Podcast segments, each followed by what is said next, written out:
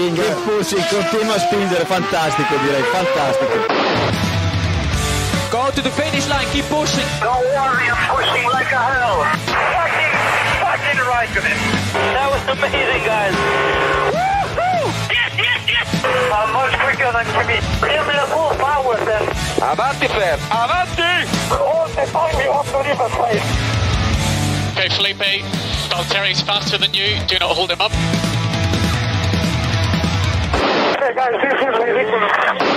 Hola, soy Pastor Maldonado. Un saludo a todos los oyentes de Keep Pushing y pues les invito a seguirnos cada día más a través de esta vía.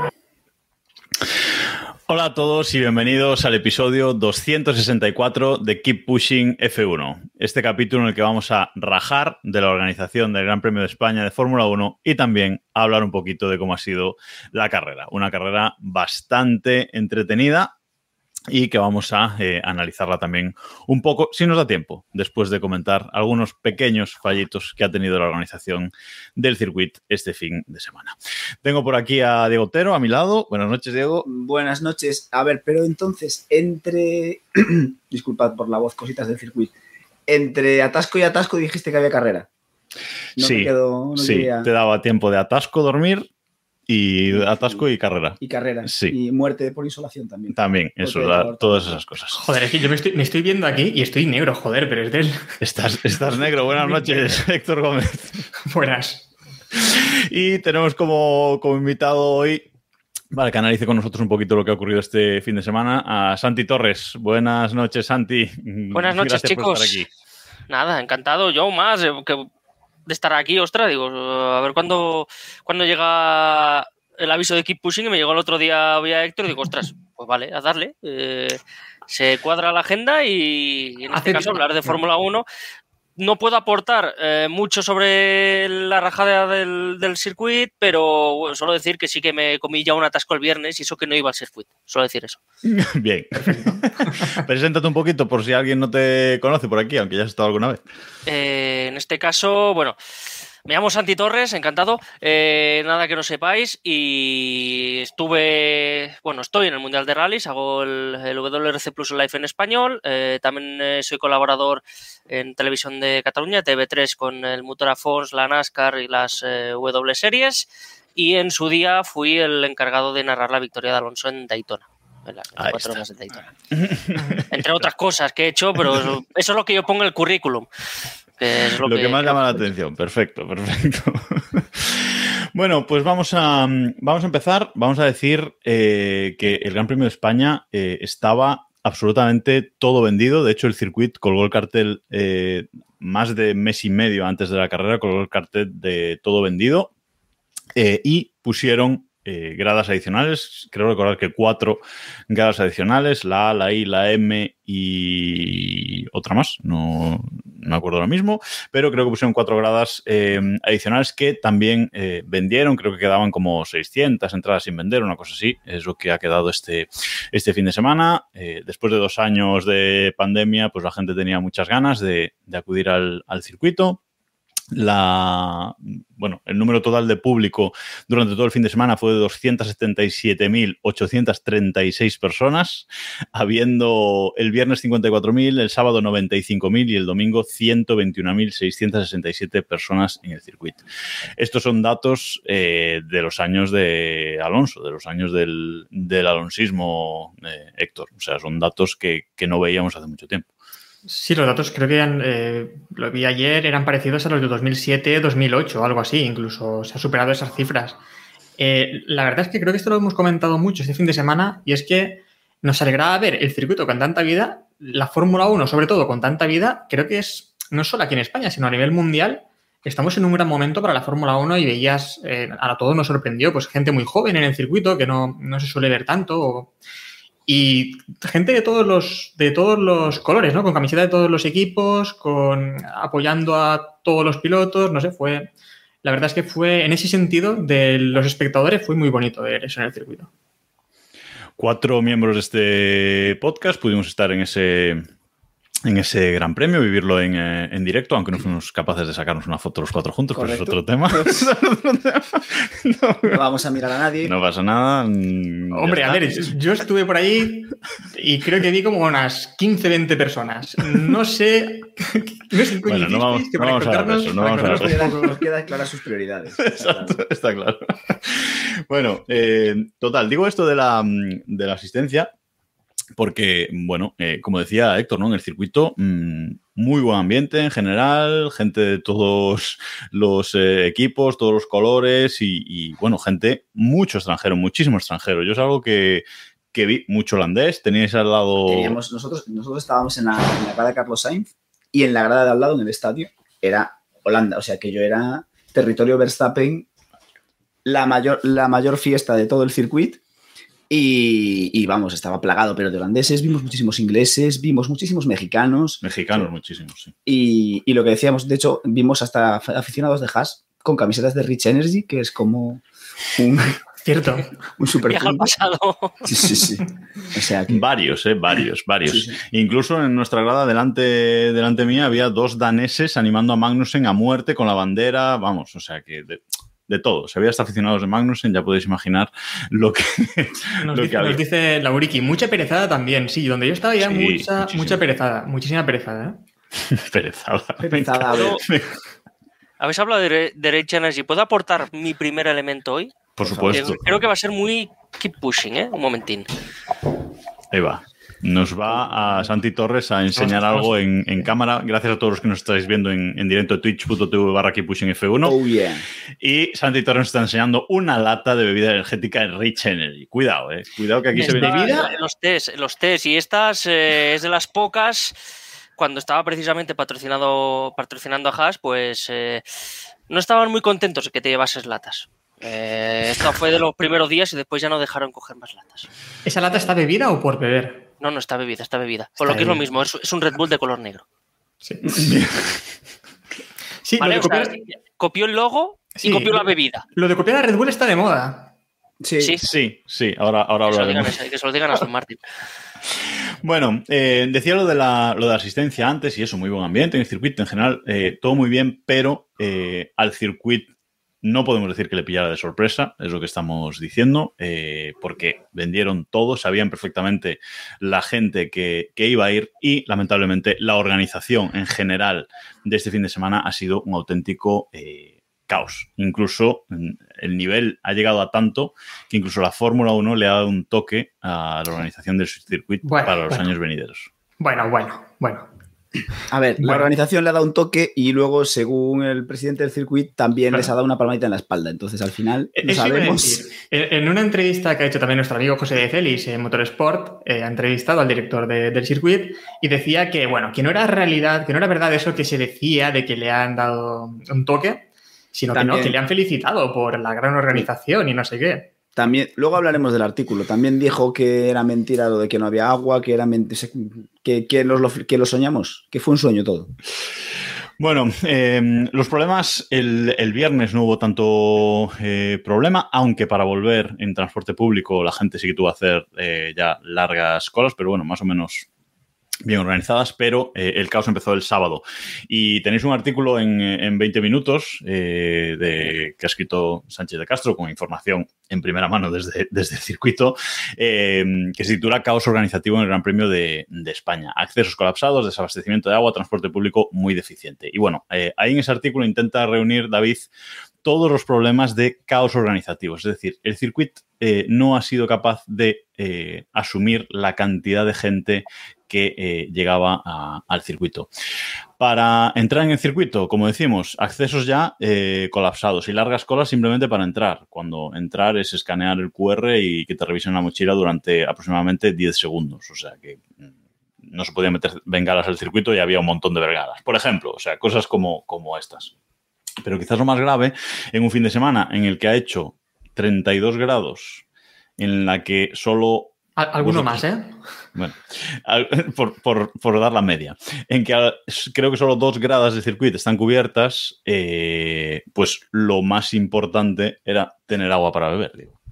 Sí, bueno, a ver, el agua para beber que estaba disponible siempre y cuando te la llevases desde tu casa, porque El sábado, el viernes yo no sé cómo estaba porque no llegué a comprar nada, pero el sábado a mitad de día más o menos no había agua. Nosotros fuimos a varios puestos a intentar comprar agua y, estaba, y, los, y la gente de los puestos estaba literalmente hasta las narices de repetir no hay agua. Y, el domingo otro tanto de lo mismo. Todo esto después de colas de hablamos 30, 40 minutos para, que, para llegar, para que alguien te atienda. Nosotros el sábado, la última vez eh, estábamos ya viendo la última carrera de GP2, que se había ido medio circuito. Fórmula 2, pero él vive en el pasado. Sí, Lo- todo el mundo me ha entendido. Estábamos viendo la Fórmula 2, fuimos a un puesto, eh, que ya os digo, quedaba medio circuito y estuvimos allí, no sé, 25 minutos, 30 minutos haciendo cola para que nos atendiesen, para que nos dijesen que no había agua. Es decir, acojonante. Santi, ¿vas a decir algo?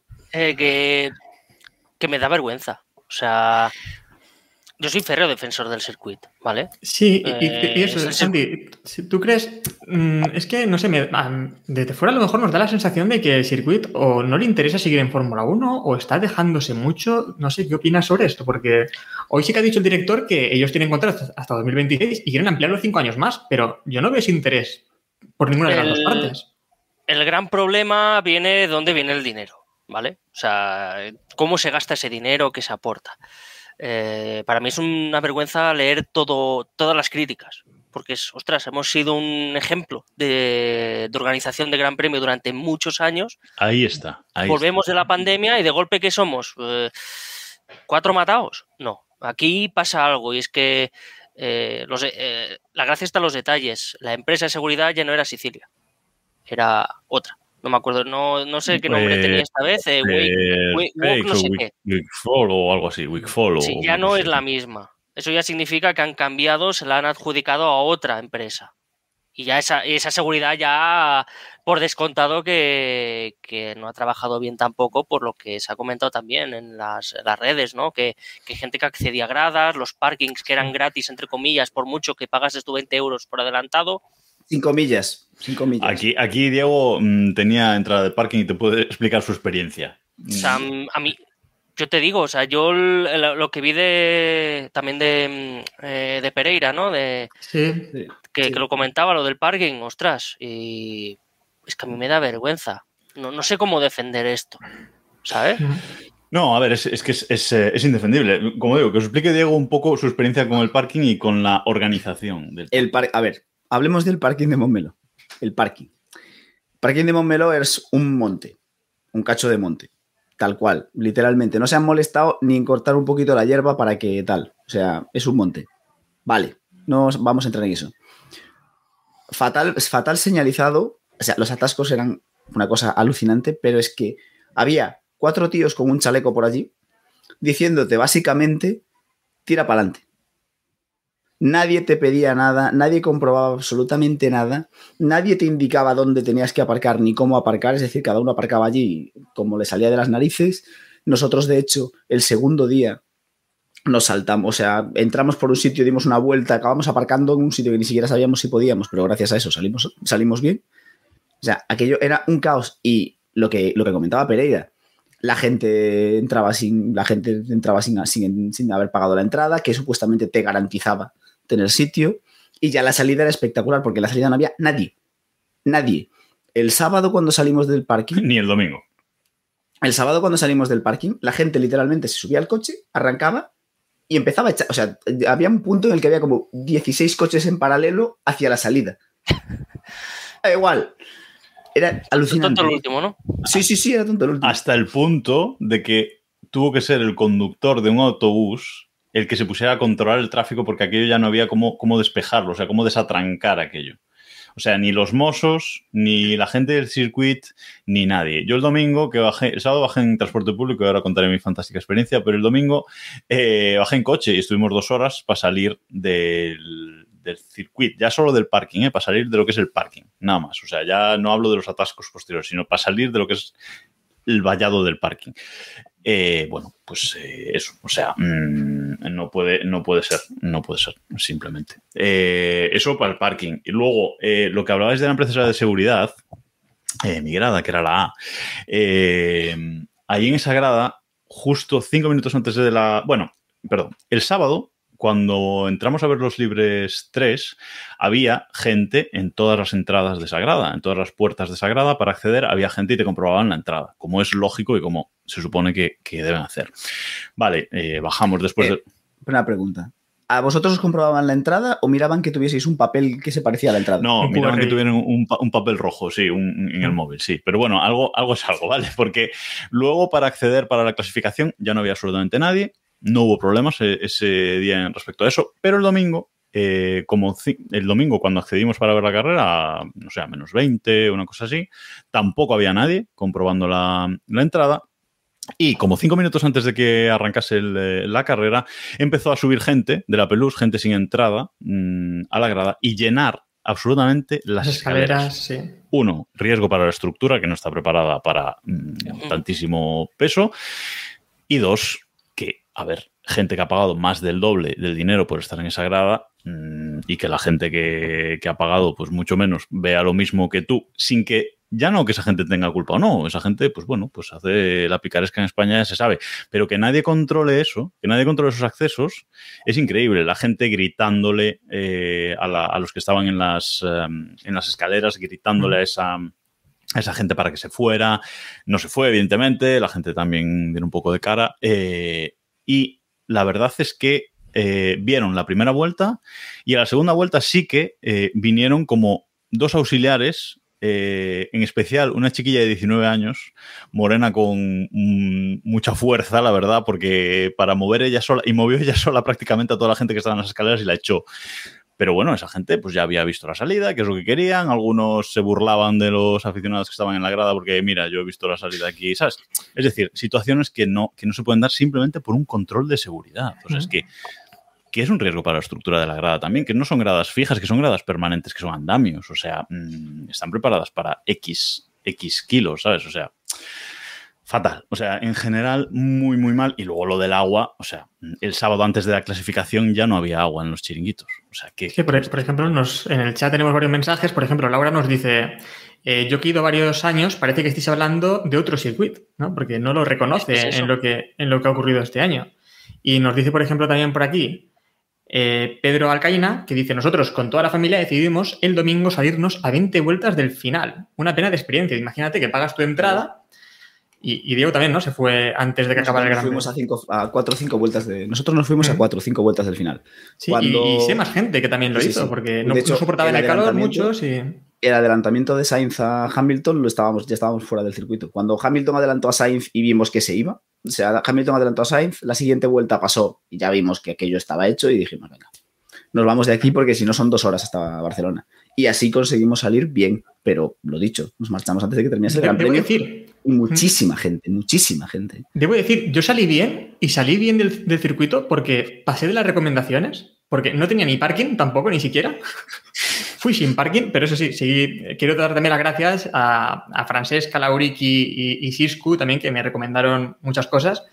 Y, y gracias a eso, pues sin hacer caso a lo que recomendaba el circuito, que era ir con transporte público, yo fui en coche sin parking y creo que salí mejor que mucha gente que cogió parking y se supone que confías Sí, en la organización y pagas un dinero para que tener ciertas comodidades. Que La, gente, no la gente que no coge parking y aparcó en el polígono de abajo, que supongo que es lo que hicisteis vosotros, exacto. salió súper, súper bien. Y total, que son 10 minutos andando. O sea, mm, Sí. ya es que ya ni te merece la pena eh, pagar por el parking. Eh, nos comenta Mónica en el, en el chat también que el sábado murió un chico de un golpe de calor. O sea, Bueno, creo que fue un infarto, di- dijeron Sí, hasta en los alrededores del circuito. Sí. Eso parece así. Eh, otra cosa sobre el agua que no hemos comentado es que el circuit puso un tweet.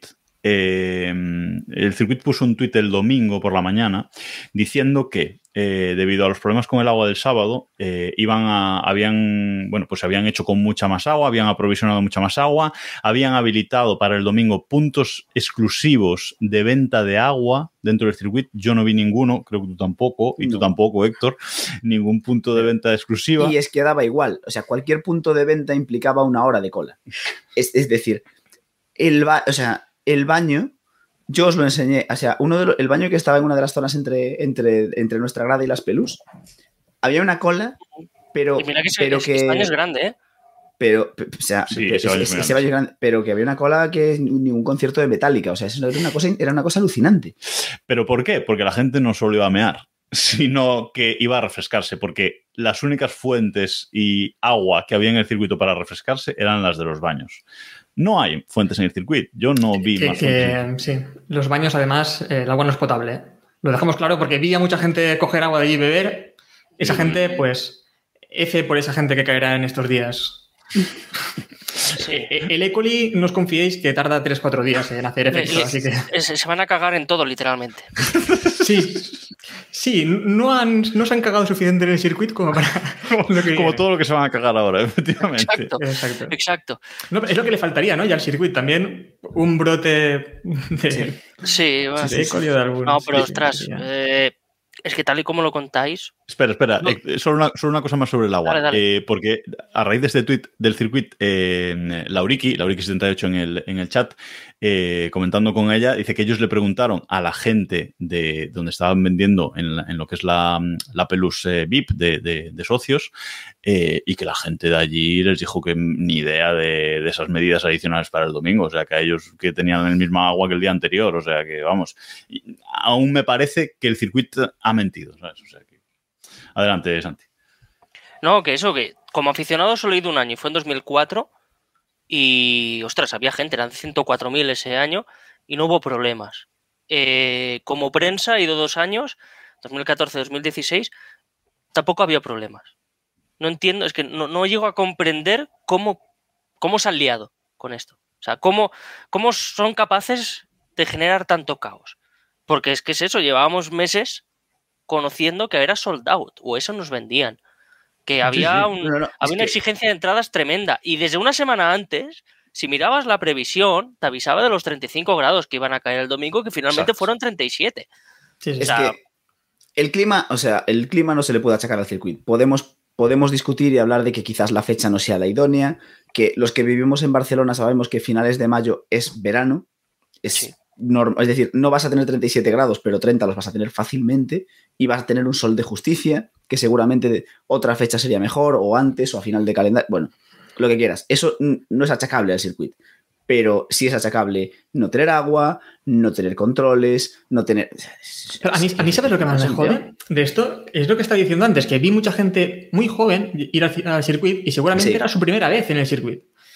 Y esa gente se va a llevar un mal recuerdo de, de este fin Yo- de semana. Eso es lo peor. Yo fue mi primera vez en el circuito y porque conozco gente, porque he hablado con mucha gente y demás, y soy consciente de que este año ha sido lo que ha sido, pero me parece, pero es decir, es, es nefasto. De hecho, yo lo, lo dije por Twitter, es que lo, lo que yo he vivido es para que la Fórmula 1 coja, coja el circuito y les diga, hasta aquí, vuestro contrato se ha acabado, mm, me da igual lo que haya firmado. O sea, es que no es, es un esperpento. Es un esperpento para lo que pretende vendernos la Fórmula 1 se te llena la boca yendo a Miami haciendo y poniendo, pintando agua falsa para meter yates y luego tienes, haces un gran premio esto que parece, no sé, el tercer mundo. Es que es, es, que es acojonante. A ver, a, ver, bote pronto, de una mala organización, me acuerdo el primer Gran Premio de Valencia, que había gradas donde no se veía el circuito. Y te, habían, te habían vendido una entrada de una grada a más Te lo de euros que no se veía el circuito. O sea, no Yo se veía un coche pasar, lo escuchabas y ya está, porque era un motor V8. Lo pasa Sí. ahora y quizás no lo escuchas. ¿sabes? Tú veías algo, ¿no, Y Héctor? este- Por lo Y menos. este año al organizador le cayó gorda. Bueno, sí, yo estaba en la zona de Nazaret, que para quien conozca un poco el trazado, pues sabe qué zona es la, una recta. Y, y bueno, es la entrada más barata y veía, veía una pequeña recta, un trocito de circuito, pero veía, veía los coches, ¿eh? No te creas. Un trocito de coche veía. Colorines, colorines veía. Bueno, ya por último, eh, hay que hablar de, de lo que es el transporte público, ¿vale? Eh, porque eso, mm, o sea, espectacular. Para, para ir al circuito, para entrar en el circuito a un bueno, eh, trenes desde, bueno, cercanías desde, desde el centro de Barcelona, bien, o sea, con bastante gente, pero bueno, eh, sin problemas para llegar a, la estación de, de Montmeló. Pero claro, una vez llegas a Montmeló, eh, el circuito en su web, eh, no es que yo me lo esté inventando, en su web ponía que había, habían habilitado, mm, creo que ponía tres, tres autobuses lanzadera para llevar a la gente eh, pues desde Montmeló, desde que es Montmeló, al circuito. Y ponía que eh, ese autobús iba pasando por todas las eh, por todas las puertas del circuito y dejándote pues en la puerta en la que en la que tú necesitases. Vale, esto mentira. No es el viernes. Desde luego el sábado fue mentira. Además la web como que daba a entender que eran autobuses gratis, eso ya puede ser interpretación mía, pero bueno, como que cómo los trataba podía darse eso a entender. Eh, la realidad es que tú salías de la estación de Momeló, tenías que caminar 10 minutos hasta esos eh, autobuses, luego tenías que esperar una hora para subirte a uno de esos eh, autobuses a pleno sol, eh, autobuses que eran de pago. Eh, efectivamente, no había tres, había cuatro de esos autobuses. Eh, autobuses que eran, que eran de pago, que cobraba el conductor, con lo cual se tardaba muchísimo en llenar cada uno de esos autobuses, cuando si fueran gratuitos o fueran cobrando por la cola o lo que fuera, se podían haber llenado rapidísimo porque había muchísima gente. Y lo peor es que ese autobús te dejaba eh, en una de las rotondas de entrada al circuito, o sea, lejísimos. Eh, no, no, iba pasando absolutamente por ninguna puerta. Y de hecho, yo creo que aún tuve suerte porque el sábado dejaba ahí, pero el domingo aún dejaba un poco más lejos del circuito, como que hacían menos recorrido, un recorrido de 10 minutos. Hasta la puerta 4, desde donde te dejaba, pues eran 10 minutos, pero hasta la puerta 6, por ejemplo, que era la nuestra, pues eran 20 andando. Cuando desde la estación de Momeló hasta la puerta, yendo por los caminos directos, pues tardabas media hora. O sea que mmm, esos autobuses, eh, una estafa, pero lo peor es la vuelta. Eh, para volver, yo ya no cogimos autobús, evidentemente. Eh, volvimos andando a la estación de Momeló y al llegar no es que hubiese colas para entrar en la estación de tren, sino que había una masa una masa de gente enorme, que si veis las fotos en ese artículo de, de David Sánchez de Castro en 20 minutos las, las veréis. Cero organización, los mozos de escuadra, dos furgones de los mozos en una esquina mirando, eh, la organización de seguridad de lo que es la estación desbordadísima. Mm, no había, porque el viernes me consta por fotos que he visto que había colas bien organizadas, mucha espera, pero colas bien organizadas, aquí no, aquí era una masa de gente como si fuera un concierto, todos empujándose, o sea, pudo haber eh, pasado algo grave realmente. ¿Y por qué? Porque no puedes poner cuando hay este nivel de gente un tren cada media hora. O sea, eh, no puedes poner un tren de vuelta a Barcelona cada media hora, porque no, porque no te da. Es así. Eh, desde que salimos del circuito hasta que llegamos a casa, en ya no a casa, sino al centro de Barcelona, eh, cuatro horas. O sea, que cada uno valore la organización esta del circuito. Y aún tengo, y tengo que dar las gracias a, a Lauriki desde aquí, porque el domingo nos acercó ya en coche, que no es que tardáramos mucho menos, pero bueno, por lo menos vas sentado y vas fresquito. Eh, no estás al sol haciendo una cola a 37 grados, como, como decíamos, ¿no? Así que muchas gracias desde aquí a, a Lauriki por el, por el favor, pero la organización eh, horrible. Sí que es verdad que el domingo eh, en la estación de tren creo que hubo los mismos problemas, pero sí me parece que había más autobuses, por lo menos, más autobuses eh, directos de, desde el circuito hasta, Barcelona, interurbanos de estos. Pero bueno, mm, en definitiva, un auténtico caos. Vamos, yo es que estoy, estoy sin palabras, vamos, a la organización de, Porque es una carrera, pero podría ser cualquier otro tipo de evento con este número de gente y es muy lamentable. La, la única, la única forma de entender esto es que no hubiese tantos trenes. Porque si hubiese los trenes que mencionaba Renfe, creo que estas colas no hubiesen existido.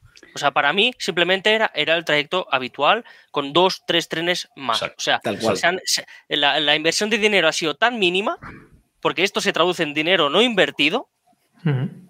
¿vale? Porque si se invierte un poco más, se controla todo más, pero claro, hay que hacer caja, ¿no? Eh, que se dice aquí, hay que, hay que, llenar, la, hay que llenar las arcas, ¿no? Para poder era, era, celebrarlo. Claro, era un intento de, de, mínimos, mínimos, mínimo personal, mínimo todo al es final. Que era, es que era lamentable, lo hemos hablado, nosotros lo hablamos durante el fin de semana mil veces. Eh, no, no es excusa Renfe porque los autobuses no los pone Renfe. Y los autobuses lanzadera eran una era, no, era un chiste. No, eso, eso el, no, es excusa, es que lo peor de todo es que lo sabían. Es que y si colgaron el sold out hace meses. Es que lo tenían tan fácil, tan fácil como venderte al lado, al lado de la entrada, cuando te venden la entrada, poner una casillita de quiero contratar un autobús lanzadera desde Barcelona por 5 euros más. Y te lo paga. Y es que te lo van a pagar directamente los, los, los, que compran la entrada. Y lo tienes vendido. Es que es ridículo, es no tener ningún tipo de interés. ¿Por qué no pones un servicio de lanzaderas desde Barcelona? Si sabes que, no sé, el 60% o 70% de la afluencia sale de Barcelona ciudad. Es que no tiene ningún sentido. En fin. O sea, aquí, aquí, aquí, ha habido un malentendido, o sea, malentendido, no, ha, no ha habido comunicación en el sentido de que, que ¿qué le estás explicando a la empresa? No, van a ser cuatro, así, no hace falta tampoco que te, que te esfuerces. Sí, que te mates. Sí, sí, sí, sí, Ostras, tampoco puedes ponerte así con un evento de 120.000 personas. Bueno, son, nos dice... Estamos hablando el domingo, pero... Mm. No sé, ¿sabes? Es, a mí es que me sigue, me sigue sorprendiendo y me sigue avergonzando cada vez que escucho esto. es que- Nos dice Barbadiu, ¿cuándo empieza Keep Pushing y acaba este Keep Atascos? Es para un amigo. Pues ahora, Bueno, ya, vamos. ya, ya- ya acabamos de criticarlo. Ya después Pero, de, Santi, de media hora. Sí. Antes Siempre- yo quería también hacerte una pregunta. Eh, ¿Crees que esto hará, no sé, que la organización se, se replantee las cosas y el año que viene va a ir a mejor? ¿O crees que ya dan el gran premio por perdido o algo y no, no les interesa invertir lo más mínimo en esto? Un poco de esperanza, ¿no? Va, danos un poco de... Ojalá, ojalá se invierta más. O sea, yo espero que se invierta más y que hayan aprendido ya solo para la semana que viene, que recordemos que el día 5 toca el Gran Premio de, de Cataluña De MotoGP. motos. Si no han mejorado nada, es para darles una colleja. Estuve, hablando con, con el director en, el- en la presentación del Gran Premio, Ujú. súper emocionado, hostia, sí, cien- dijimos cuánto, y dice 100.000, bueno, más o menos un poquito más. Bueno, al final 120.000. Y súper contento. Rusia Turreno, obviamente, haciendo de político. ¿Sabes? Que es muy fácil poner la cara, poner la sonrisa y, y ponerlo todo bonito, ¿sabes? Que esto es el inicio de una nueva era, el circuit, que no sé qué. Bueno, si empiezas así, chico, pues menuda era de mierda nos va a tocar, con perdón de la palabra. Bueno, vamos con el Gran Premio. Simplemente eh, comentar que no he visto, ahora que hablas del director del circuito, etcétera, no he visto mucho arrepentimiento, mucho mea culpa en el director. Le ha hecho una entrevista eh, José de Celis en motorsport.es, que os recomiendo que, que leáis. Eh, la ha publicado hoy y que se titula El circuito de Barcelona matiza las críticas recibidas, recibidas y promete mejoras. Bueno, promete mejoras, pero eh, bueno, yo Matiza, niega. O sea, mm, el- yo lo resumiría, el artículo merece la pena leerlo, especialmente los que hemos estado allí, lo hemos Sí. vivido. El artículo, en esencia, el director del circuito dice que lo soñamos todo, que, no, que lo que nos dijimos no pasó, que hubo algún atasco y algún puesto a lo mejor se quedó momentáneamente sin agua. De hecho, de hecho eh, tiene, las- tiene la- el papo de decir que sobraron 15.000 botellas de agua el domingo en el circuito. en el Paddock Club debió ser. Eh, y, otra, y otra, que hubo algún embotellamiento puntual y, o sea, un cachondeo. O sea, aparte es muy, está muy bien porque el tío, o sea, primero dice o da a entender que todo es una exageración y que nos lo hemos inventado. Y tres párrafos más adelante dice que, que a ver, que, eso no fue, que, que, todo eso que pasó, que él dijo antes que no había pasado, que no fue para tanto. ¿Sabes? O sea, es un esperpento. No, leedlo, leedlo, leed la, entrevista, de verdad que está, que está muy bien. Felicidades a, a nuestro compañero José de Ceris por, por ella. Y ahora sí, media hora de rajar, creo que es suficiente. Vamos con el, vamos con el Gran Premio en, en sí. Un Gran Premio que por lo menos, después de todo lo que hemos contado, un Gran Premio que por lo menos ha sido cojonudo. O sea, como carrera ha Eh, sido buenísimo. muy buena. O sea, ha sido- y como carrera en el circuito, espectacular. Sí, todo, el mundo, todo el mundo decía, bueno, si Miami fue aburrimiento, imagínate en Barcelona. Pues toma, toma. Tal cual. A ver, eh, también digo, seguramente el calor tuviese mucho que ver. Sí. Lo que fuese, pero no salvó el culo, tío. Porque. Literalmente, literalmente, de, de- de morir eh, aburridos y tostados a morir tostados. O sea, Efectivamente. por lo menos. Bueno, entonces, ¿cómo son las cosas? Victoria de Max Verstappen en esta carrera, doblete de Red Bull con Sergio Pérez en segunda eh, posición y George Russell con el Mercedes eh, tercero. Esto dicho así está muy bien, pero es que en la pole salía un tal Charles Leclerc y en tercera posición salía eh, Carlos Sainz, que bueno, otra vez ha sido superado en clasificación por su, por su compañero y ahora hablaremos de él. Una salida mm, de Leclerc. Recordemos, recordemos antes la liada de Leclerc en la clasificación. dale, dale, dale, dale. que el sábado en clasificación, en su primer intento de Q3, la lía, se sale de pista y, se, y lo tuvo todo en, en un solo intento. Y la verdad es que le salió genial, hizo una gran vuelta, consiguió la pole. Pero vamos, que ese susto, pues, no sé, los que confiábamos en su victoria nos puso un poco con, con el susto en el cuerpo, vamos. Casi, casi cuatro décimas le saca, eh, le saca en Sí. ese único intento en, que hace en Q3 y se marca la pole y vamos, eh, espectacular, la verdad.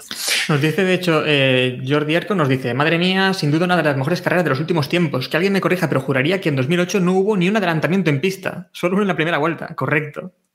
Pero igual me equivoco de año, no, creo que sí, creo que fue 2008. Cuando Vamos a eso. matizar una de las mejores carreras en el circuito. Bueno, Vale, vale, ya- ojo, y este año, ojo, ¿eh? De este año sí, yo... Sí, a ver, sí. A ver, sí. mejor que Australia seguro, eso es fácil. Eso nunca. nunca. nunca. Jamás. Bueno, buena salida de, de Leclerc, como decíamos. Eh, carrera, en principio, que se le pone fácil, se le pone eh, de cara, mm, rueda eh, él solo, y de repente, los que estábamos en el circuito, vemos que desaparece. Que no rueda más. Eh, problemas de motor. Si a Ferrari eh, no tenía el problema ya con Red Bull eh, comiéndoles la, la tostada poco a poco, lo que les faltaba a Ferrari Santi es problemas de fiabilidad, como el que ha tenido. Sí, bueno, problemas de fiabilidad y el incidente de Carlos. O sea, que, que Carlos también tenía coche para estar en el podio y no llega al podio. Independientemente de si fuese o no por el fondo plano que decía el, el madrileño cuando, a los medios, eh, golpe para Ferrari. Porque el único cero que ha tenido Leclerc eh, el único cero que le sirva a Verstappen para devolverse al liderato y encima endosarle 26 26. puntos al final. Sí. O sea, que le dio la, le, le ha dado la bofetada literalmente, o sea, le ha devuelto la de Bahrein y con creces. Mm. Y encima en un punto interesante porque llega a Mónaco este fin de semana y Leclerc va a ir a ganar o va a intentarlo. Va a ir al cero. Vaya al cero. Lo comentas. Yo, yo llevo diciéndolo un rato. de- Desde que abandonó el, el- la semana, o sea, el domingo, dije: es que son dos ceros seguidos de Leclerc. Porque creo que nadie se espera Eh, que eh, Leclerc oye, termine en Mónaco. oye, Ojo, ojo. Yo dije la semana pasada que me parece que Leclerc es un gran piloto en Mónaco. Sí. Lo sigo, lo sigo pensando. Me parece. Bueno, aparte. bueno, Que se le no, eso es, una nimiedad. que Que no terminen las carreras en Mónaco es una nimiedad. Eso. Eh, Em, una pregunta del Ferrari clásico del otro día. Sí, es un gran Sí, piloto. pero ya ha cumplido este año, así que ahora le toca, le toca un buen tiempo. No, a mí Es lo que que- me impresionó también de. Sí, perdona, Santi. Además, Leclerc en Mónaco con en la Fórmula 2 también acabó fuera. O sea, Sí. ya no es que sea solo Fórmula No, 1, no. sino que su historia Sí. con Mónaco es eh, vamos a acabar a bofetadas. Pero bueno, sin meternos en Mónaco, eh, nosotros, es que lo, nosotros lo vimos, yo creo que se paró casi delante nuestra. Es decir, vimos allí en directo el momento en el que Leclerc se apagaba, que fue como, ¿qué está pasando? Por cierto, una lección, eh, pues, pal- palito a la afición española, pero eh, una lección de la. Nosotros estábamos en la grada de Carlos Sainz y al lado nuestra estaba la grada de, todos los holandeses. Eh, nuestra grada, cuando Verstappen tuvo la salida de pista, casi se cae de la de- de celebración. La grada de Verstappen, cuando abandonó Leclerc, no hizo nada. Se- Es más, la grada de Verstappen no se levantó y animó hasta que Verstappen se puso primero. Eh, Es decir, era como, ahora has hecho lo que tenías que hacer, ahora te aplaudo. Por pasar por delante mía no te voy a aplaudir, porque tu trabajo es otro. Entonces, chapó por la afición holandesa que... O sea, es otro estilo, sí, es otro estilo. Sí, sí, y, y vamos, y te puedo asegurar que antes de la carrera la fiesta que había allí era un espectáculo. ¿eh? O sea, Mm. Sois unos hooligans, Diego, en la grada Sainz. Erais, eh, Sí, sí, sí, vamos, los hooligans de la leche. Vamos, flipas. No, pero aparte, nosotros teníamos un chiquillo, un pobre señor, un pobre chico italiano, que nos contó que él iba todos los años a Monza y este año no pudo conseguir entrada y se vino a Barcelona. Y bueno, después de gritarle improperios a Verstappen y la de Dios, vio allí en directo como Leclerc hizo pu, pu, pu, pu, pu, pu, pu, pu. y casi se nos apaga el pobre aficionado con nosotros. Pero fue durísimo lo de Leclerc. Fue durísimo porque. Durísimo porque tenía que la carrera hecha. tenía la carrera ganada. Y es que encima, recuerdo la parada en boxes, que dices, bueno, una parada que puede ser tranquila, una parada porque le sobraba tiempo y de repente hace la mejor parada de toda la temporada. Ferrari, o si no, es- creo que fueron 2.22 que, o 2.23 y creo que la mejor ha sido 2.22 o algo así, pero vamos, estaba ahí igualado con la mejor parada que han hecho esta temporada cualquier, cualquier equipo. Así que cuando se apagó ese motor, bueno, falló el, parece que fue el turbo, eh, nos quedamos todos muy, muy apagados, verdad. Y, y luego está el tema de, de Sainz, ¿no? Sainz sale mal, eh, otra salida mala. Pierde dos, pos- de dos posiciones, Sainz. creo que pierde la salida. Pierde dos posiciones, efectivamente, eh, en la salida y luego se sale de pista. Dicen que un golpe de viento, igual que lo de Verstappen.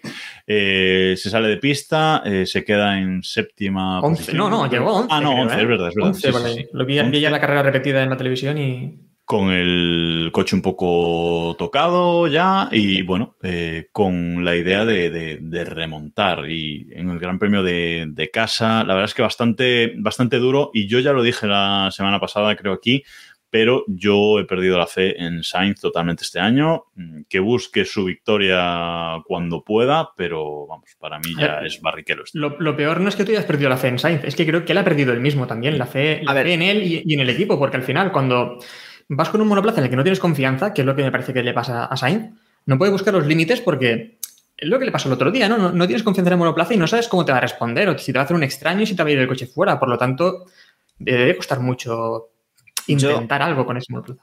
Yo, de Sainz, quería, perdona, perdona Santi, voy rápido. Eh, yo quería decir dos cositas de Sainz. La primera es eh, la, la diferencia abismal, o bueno, abismal, la diferencia que se veía con Leclerc, cómo Leclerc estaba apurando y tú, tú veías que Leclerc estaba con el cuchillo entre los dientes en clasificación, cuando tenía que apretar, y veías que Sainz iba suavecito. O sea, tú veías que Sainz iba flojito, que no, que ahí faltaba, o sea, tú veías a los dos, a los dos coches y notabas perfectamente que Sainz no, no estaba, o, había algo ahí que no casaba.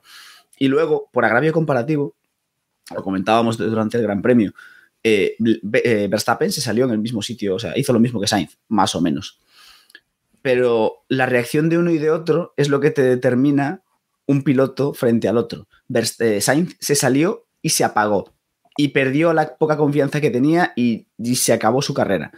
Verstappen se salió, volvió a entrar y entró en modo berserker de esto es para mí. Y cuando, cuando, cuando, sea, cuando, cuando Leclerc se, se, retiró, o sea, yo me imagino, o sea, yo no estábamos viendo la carrera, pero yo me imagino un mensaje de rayo del estilo, Max, estamos luchando por la victoria. Y aquello fue, pero, pero una bestialidad, es decir, fue como, ¿qué tengo que hacer? Aquí, aquí, boom, boom, boom, boom. Hizo, o sea, es una barbaridad. Y eso es- esas son las diferencias que te marcan. Ya no es tanto el cometer un error, que lo puede cometer cualquier piloto, sino el cómo te repones de eso. Y ahí en lo de Sainz fue muy doloroso. ¿eh? Sí, es, es doloroso. Estuve hablando con, con Margené por la tarde, que tardó un poco en, en llegar también, se comió toda la salida del el atasco del circuit y llegó un poquito tarde al, al motor a Fons, eh, pero bueno, esas son cosas extra. Eh, le dice, me dijo que le cuesta a Carlos adaptarse al coche. Y es normal, es un coche distinto al del año pasado, muy distinto. Y entre eso y los errores y la presión que va llegando y va llegando, no es lo mismo estar en un McLaren que estás quinto y sexto, sabes que de vez en cuando haces un tercero y con eso te has ganado la temporada, hacer un tercero con Ferrari cuando estás luchando por victorias, eso no te hace la temporada. Sí, está muy bien hacer podio, pero un tercero o, un error no te lo puedes permitir, y más en una Fórmula 1 que se ha vuelto ultra competitiva. La confianza la podría recuperar si hace un muy buen fin de semana en Mónaco. Eh, se le acostumbra a dar bien Mónaco, eso es verdad. Sí. ¿vale? Pero el año pasado hizo segundo. eh, a ver este año qué puede hacer. Si, y si se saca.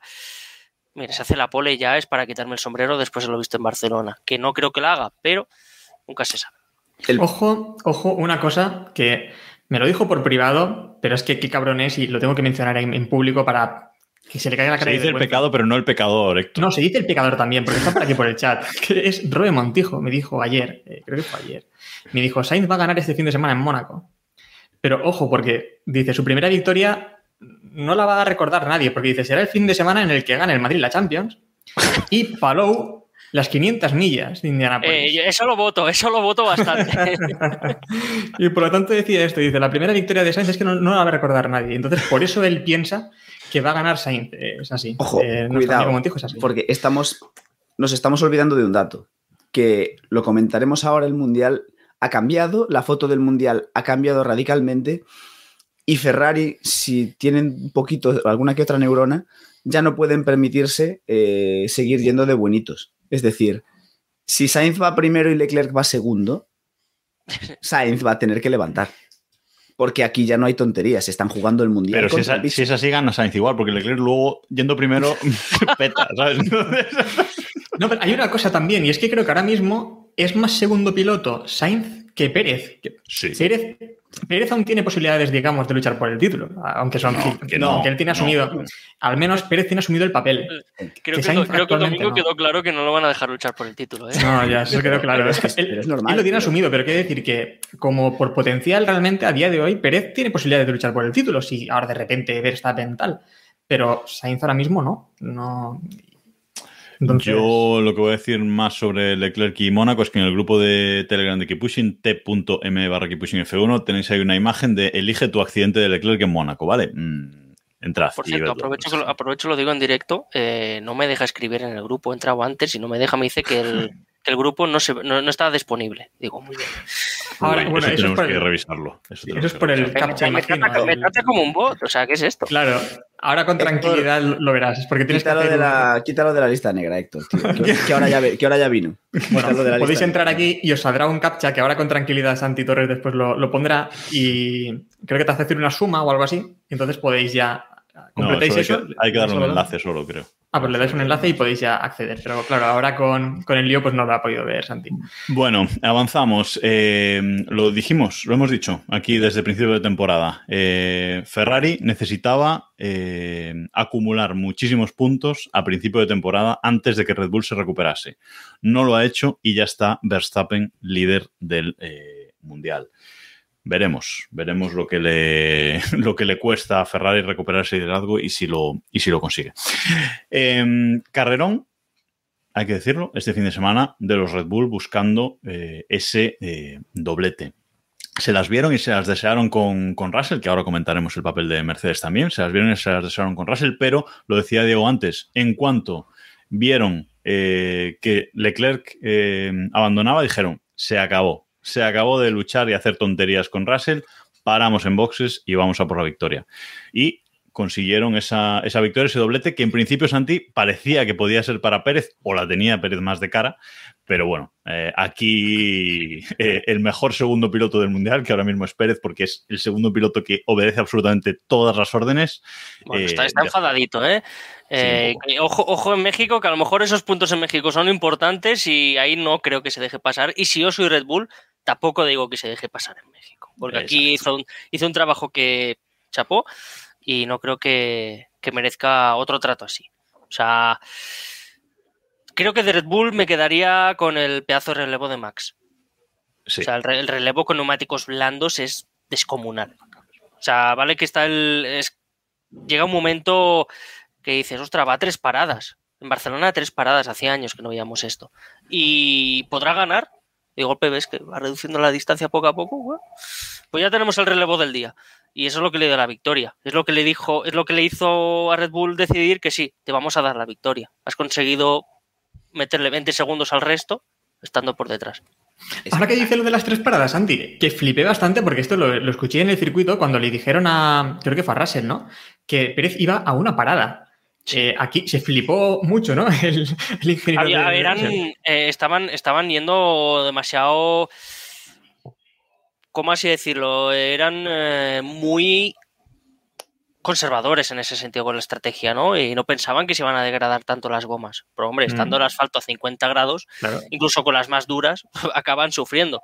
Y, y se arriesgaron a hacer las tres paradas, ¿por qué? Porque saben que para hacer una parada tienes que bajar el ritmo mucho para poder aguantar esos neumáticos. Al final, prefirieron atacar que no conservar. A ver, yo creo que podemos cerrar Red Bull eh, con el dato, como le gustaría a David, el dato. Max Verstappen sigue con, el, con la maravillosa racha de que ha ganado todas las carreras que ha, que ha disputado, que ha terminado este año. Que poca broma. Eh, ojito con el bicho.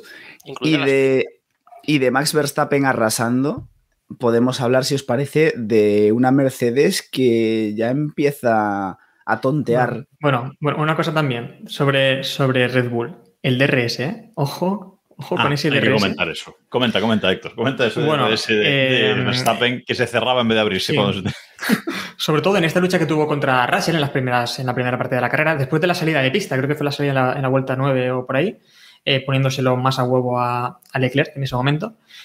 Em, se pone detrás de Russell, intenta atacarle, tenían bastante más ritmo en realidad que, que el Mercedes de, de- de Russell, pero eh, de repente vimos que el DRS no sabría, o sabría cuando quería, vuelta sí, vuelta no, de repente unas cuantas vueltas que no sabría. Y volvemos a los problemas de DRS que ya vimos también otra vez en la temporada anterior en Red Bull. Increíble. Al final están minimizando elementos, están, para así decirlo, maximizando el esfuerzo económico, porque recordemos que está el, y reduciendo peso, ¿no? También. Sí, también, claro. eh, reduces peso, reduces el tamaño de la pieza o reduces el material de la pieza y puede romper. Y en este caso, por lo que yo vi, entendí que era un problema de, sincronización. O sea, que, el- que realmente la centralita electrónica no funcionaba del todo bien a la hora de, dar el botoncito y no se abría. O, sea, tardaba en abrirse. Eh, por eso le decían, púlsalo solo una vez, porque el sistema eh, sí que te va a permitir abrirlo en el momento que entres en la zona, ¿no? Por GPS, pero pruébalo tú. Y al final, claro, le daba 50 veces y se abría, cerraba, abría, cerraba y se quedaba cerrado. Locura, locura que pudieron solucionar, pero no les, no les permitió adelantar a Russell antes, que eso ya le hubiese dado el pasillo a Sí. Max Verstappen para ganar sin mayores problemas. Correcto. Bueno, eh, pues sí, parece que Mercedes, eh, las mejoras han funcionado. Eh, las cosas como, como son. Yo tengo, Ah, tengo una duda sobre Mercedes. ¿Realmente ¿Solo, solo una? Sí, eh, solo una, porque realmente su ritmo depende 100% del volumen de gasolina utilizado, porque a los dos se quedaron al borde de, de- de acabar fuera de carrera sin gasolina. Hamilton tuvo que levantar, de ahí que Sainz le pasase, le pasase otra vez. O sea, Hamilton se quedó eso seco. Y Russell le faltó nada y menos. Y ambos fueron llamados por si no cumplían con el litro mínimo que pide la FIA. Sí, sí. Realmente usaron más gasolina, pusieron un mapa motor mucho más agresivo, se arriesgaron. De momento parece que les ha salido bien, pero eh, esta temporada están muy tontos los motores Mercedes. En Bahrein, por ejemplo, ya con, estamos hablando del principio de temporada, ¿eh? Eh, con el tema las, de sobre calentamiento de- dentro del propio motor, a los tres equipos, eh, tres, cuatro equipos, perdón, que tiene Mercedes, les afectó a Aston Martin, a Williams, a McLaren y a, y a Mercedes. Ahora parece que lo han solucionado.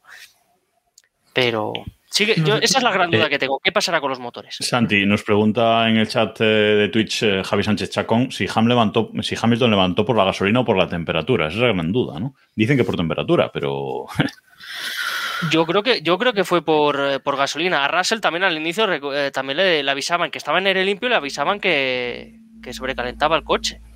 sí. Mm. Mm, Y le yo- dijeron que había riesgo de, de retirarse DNF. Eh, también nos, nos decía Diego, nos comentaba que Toto ha dicho que sin el accidente de inicio Hamilton podía, haber- podía ganar la carrera. ¿Qué opinan? Hombre, yo creo que no. Yo creo que no, tenía ritmo. ¿eh? No, no, Eh, absolutamente no.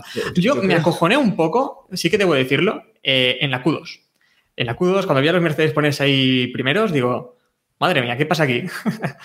Pero me, me parece que actualmente... salieron los, los monstruitos de arriba, ¿no? Los Ferrari y los Red Bull. Sí, yo creo que actualmente Mercedes estaría para luchar contra Pérez y Sainz, pero creo que ahora mismo Leclerc y Verstappen están a otro nivel. A otro Mercedes, si, si vemos los tiempos de las poles, de la pole y de la, y de la Q3, te das cuenta que Mercedes es el tercer equipo de forma consistente, pero que aún está por detrás. Que aún no está, al menos en velocidad pura, no está ahí. ¿Qué pasa? En una carrera loca, en una carrera tal, sí, o sea, probablemente, o sea, Hamilton estaba en situaciones, en una situación normal para hacer un podio de esta carrera. No sé si segundo o tercero, pero estaba para hacer un podium. Con la retirada de Leclerc, con el fallo de Sainz, etcétera, etcétera están ahí, están ya para pescar lo que les llegue. Y queda mucho mundial. Realmente, si consiguen dar un pasito más, se pueden colocar, se pueden colocar ahí. Y como Ferrari no espabile, les pueden comer la tostada. Que es lo importante. Ya luego lo de que Hamilton podía ganar, mm, yo creo que Toto bebió agua de los grifos de Montmeló. Yo quiero, yo quiero preguntar una cosa a Jacobo, porque Jacobo en esto no le comprendemos, bueno, yo al menos no le comprendo nunca, y es eh, el accidente que tuvo en la salida Hamilton con Magnussen. Para ti, ¿quién tuvo la culpa en este incidente? Hombre, para mí, clarísimamente Magnussen que se le echa encima. O sea, ¿dónde quería meter Hamilton, sabes? O sea, Incidente de carrera. Sí, Inci- pare- es incidente. Pero al final, al final salen no, a ver, yo no sancionaría. Ojo, Vale, entonces, vale, ojo, vale. ojo, ojo, ojo. Yo no sancionaría Es el que como incidente. para ti en el, en el de Silverstone. Ya, vale, Tal, sí. pues por eso preguntaba. No, yo no sancionaría el incidente. Pero para mí la culpa es de Magnussen que se le echa encima. O sea, ya está. O sea, no, no hay más. Santi, decías. Eh, no, que es eso, es incidente de carrera, ¿no? Es primera vuelta, están peleando, Magnussen ya sabemos cómo es que se intenta, intenta a veces cosas que no salen, Hamilton siempre se defiende un poquito así, ¿no? Eh, su viraje de primera vuelta, bueno. Sí. Es muy, es muy Hamilton eso de apartarse un poquito de la línea. No hablemos de Monza mucho, tampoco de Silverstone. ¿no? Que se aparta un poquito de la línea y es culpa del de fuera. Yo, eh, yo me he quedado sin sitio, ¿no? Bueno, eh, depende ya de cada uno. Y lo de Hamilton intentando que hubiese ganado la carrera, ni de broma. O sea, si le dices a un Hamilton que en la segunda vuelta dijo de retirarse porque está, se veía sí. último y Sí. sin puntuar, mira, eh, yo eh, llega a retirarse, soy Toto Wolf y le cruzo la cara. Sí, a ver, eh, Hamilton es capaz de lo mejor y de lo peor, siempre lo hemos dicho, siempre. Eh, y en esa primera vuelta se puso derrotista, ya lleva un año que evidentemente está viendo que el coche no es el que ha sido en los últimos 7-8 años eh, y está en modo derrotista. Y en esa primera vuelta derrotista. Y la verdad es, es que en el circuito daba bastante pena ver que pasaba todo el bloque, sobre todo en las primeras vueltas, y al rato pasaba Hamilton solo, haciendo vueltas de, pues de clasificación prácticamente, ¿no?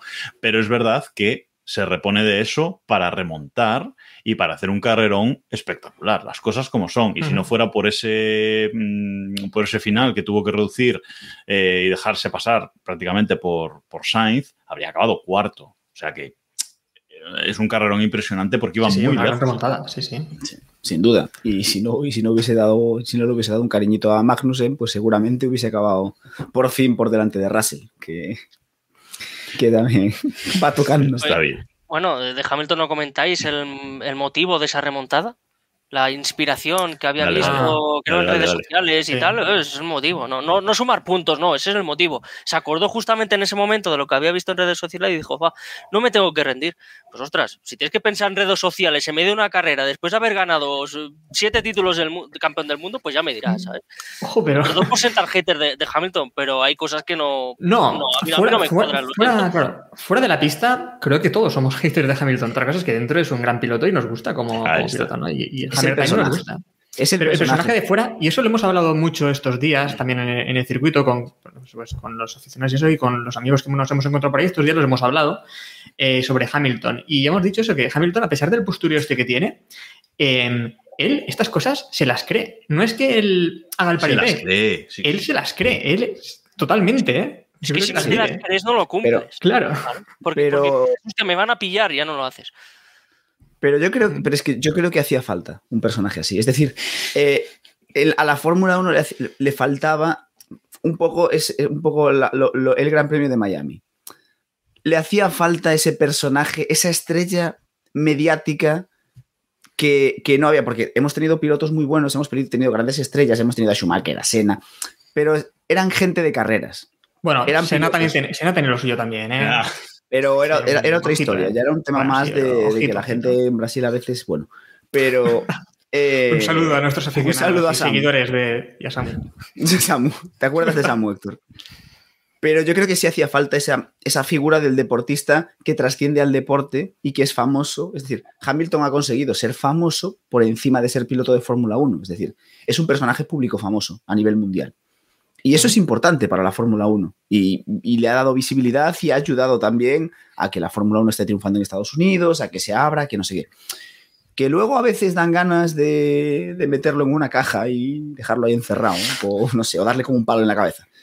Sí, o coger unas tenazas y quitarle el piercing. Sí, pero, Bueno, eso, eso la yo FIA creo lo que necesario. ¿eh? Eso, eso- eso la FIA lo aprueba. Esta semana van a hacerlo, ¿no? Eso cuando. sí, sí, es, esta- Bueno, es no, esta semana. No, A ver, podemos. ¿quién, quién es el, el- No sabemos, no El sabemos. ejecutor, la mano ejecutora. ejecutor? Sí, el, Espero que sea Masi, El por favor. Alguien, vamos a ver, Pero- alguien aquí. Mira, cree- el nuevo trabajo de Masi. No, no sabía dónde colocarlo, que sea este el nuevo trabajo de Masi. bueno, eh, Quitar piercings. Que lo quite y luego le dé una patada homologadora. A ver si está bien quitado. a ver, ojo, ojo con los australianos que sacan la bota y ahí sí que, ahí sí que Ah. saben dar patadas. sí. El Pero- piercing de los bajos que nos dice Fuente del Cierto, claro. Es que los, los piercing- no sabemos dónde está ese piercing, que, que no se puede quitar.